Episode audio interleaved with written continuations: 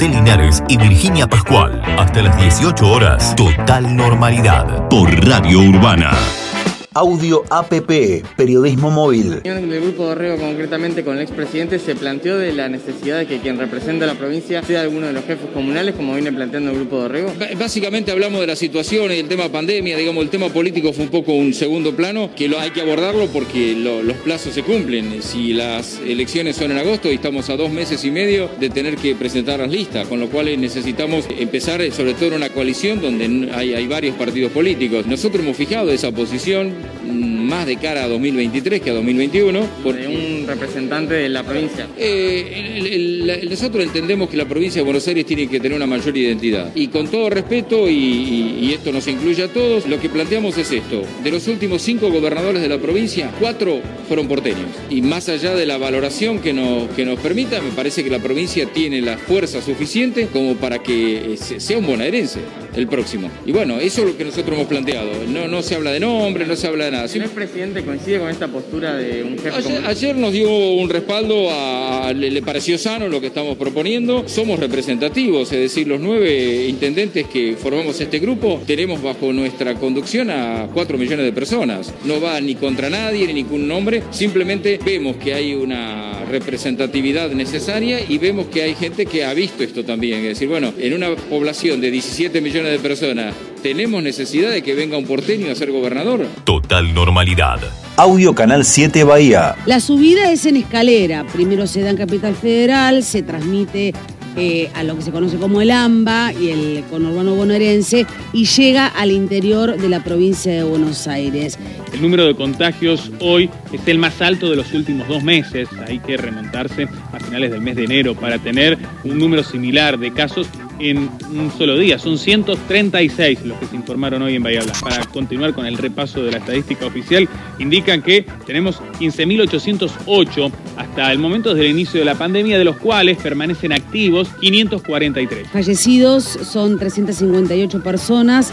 Lamentablemente murió otra persona que estaba internada ayer. Se recuperaron 53 personas del coronavirus, son 14.907 las que superaron la enfermedad en Bahía Blanca y este es el número que mostramos que día a día se va incrementando. El promedio de casos en los últimos siete días hoy es de 67. Total normalidad. Telefe Bahía Blanca. Esta es la situación. En el español las 25 están ocupadas, en el municipal hay 27 de 28 camas ocupadas, en el privado del sur 29 de 33. Es decir, esta es la situación. Por eso es que no hay camas en el sector de coronavirus, porque están superados con pacientes que no tienen coronavirus. Y otras afecciones. Y hay que sumarle que hoy tuvimos 136 contagios y que seguramente el número va a ir en incremento y que la cantidad de pacientes de coronavirus va a aumentar. Entonces, bueno, estos números nos tienen que hacer reflexionar, ¿no? De cuál es la situación en la que estamos parados y por qué la preocupación tan importante de las autoridades. Bueno, ¿qué va a pasar en los hospitales de nuestra ciudad? Esa es la gran pregunta. Hablamos con, la doctora eh, Graciela González Prieto sobre esta situación. La ocupación de las camas en las salas es altísima. En este momento tenemos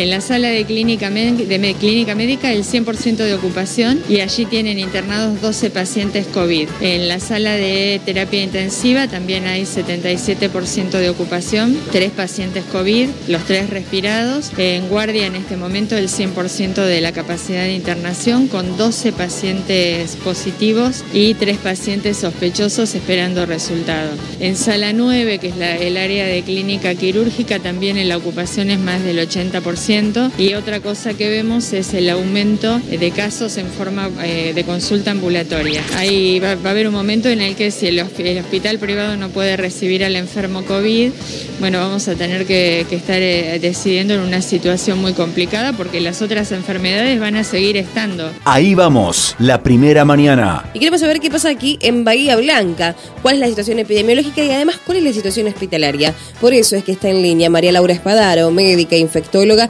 del Hospital Municipal. En parte yo creo que una de las cosas que está pasando es que la información eh, no, no, está tan, tan a la vista como, como ha estado todo el año pasado. Creo que es lógico también que la gente se relaje un poco de los números y que no estemos todo el día contando eh, casos muertos y, cuestiones como pasó al principio de la pandemia, pero bueno, es cierto que tampoco podemos ignorar la realidad y, aumentaron francamente los casos en estos últimos días. Por ahí hay que aclarar que la internación en este momento está a tope, no solo por lo COVID, sino por todo lo otro también. Un tema importante a reforzar eh, en la gente y en el mensaje, digamos, el hospital no está cerrado a la atención exclusivamente COVID. Entonces el problema grande que hay en este momento es que hay muchísima internación de casos no COVID y el COVID, que había quedado restringido a un espacio muy chiquitito en el hospital, está empezando a hacer presión, digamos. Entonces, eh, eso se nota y se nota mucho desde el fin de semana en adelante, que ha cambiado totalmente los números, ya te digo, tanto de consulta como de la internación. Las consultas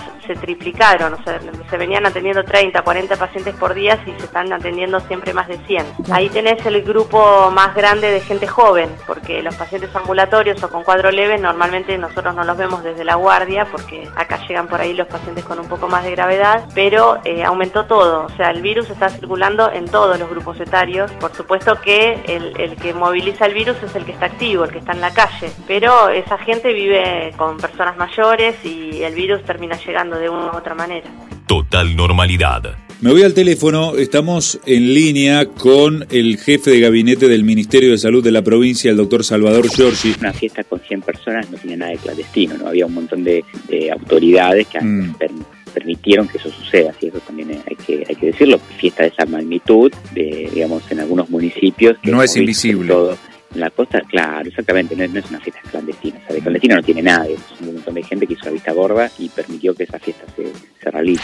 Ha comenzado esta segunda hora, tuvimos unos días de un ascenso de casos muy pronunciados, digamos, el domingo y el lunes tuvimos más del doble de los casos de la semana anterior. O sea, si comparamos el último domingo con el anterior, subimos más del de, 150% de los casos y lo mismo ocurrió el lunes. Y por eso es que decidimos tomar estas medidas más restrictivas. Lo que más nos preocupa ahora no es solo la cantidad de casos, sino el aumento en la velocidad de esos casos. ¿sí? Si bien estos números además son comparables con los números que teníamos a mediados de agosto más o menos, ¿sí? cuando estábamos alrededor de, ese pico ¿no? de la pandemia de, agosto, septiembre de 2020. Así que por eso hemos tomado estas medidas un poco más restrictivas. Y esto se debe por, esa, por las nuevas cepas que están dando vueltas, sobre todo en el conurbano bonaerense estamos viendo que aumentan más los casos, no así dentro de la provincia de Buenos Aires, pero también hay un aumento, quizás no con la misma velocidad, pero están aumentando. Y sobre todo de cara a la Semana Santa, que ya se aproxima, ¿sí? donde tenemos que desalentar digamos, el, turismo o que haya un turismo muy consciente, muy seguro y mm. respetando eh, todo el protocolo y las medidas de cuidado. Secretario Municipal de Gobierno, Adrián Juglar. Audio, La Brújula 24. Salón de fiestas, los salones de fiestas están habilitados, son actividades este, este, comerciales que tienen protocolo y lo pueden desarrollar. La mm. única lamentable restricción que va a tener es que a las 2 de la mañana tiene que cesar la fiesta. ¿Se pueden más de 10 personas en los salones de fiesta? Sí, sí, sí, sí, sí, eso, eso siguen con el mismo protocolo que estaban trabajando, la fiesta la puede realizar. Mm. Eh, lo que nosotros con algunos salones de fiesta le, estamos este, pidiendo es iniciar antes toda la ceremonia para, para poder tener más tiempo y, y poder eh, desarrollar mejor el, eh, todo el evento. Pero para ahí, para como resumen, digamos, de cómo, mm. cómo es esta restricción que salió ahora, estamos en la misma situación que en el mes de enero. Es la misma situación que en el mes de enero. Están todas las actividades habilitadas, la único que entre las 2 y las 6 de la mañana tiene que cesar todas las actividades comerciales, excepto las que son relacionadas con la producción o, los servicios esenciales. Y en lo que sugiere, digamos, o lo que indica es que mm. aquellas reuniones familiares que se hacen dentro del ámbito privado de una casa o en el patio o en un ambiente ventilado, que hasta ahora se podían hacer hasta 20 personas, se hagan de, de a 10 personas. Ahora, si vos me decís que el Estado tiene capacidad de controlar eso, y la verdad es que no, es imposible de controlar, esto Total normalidad.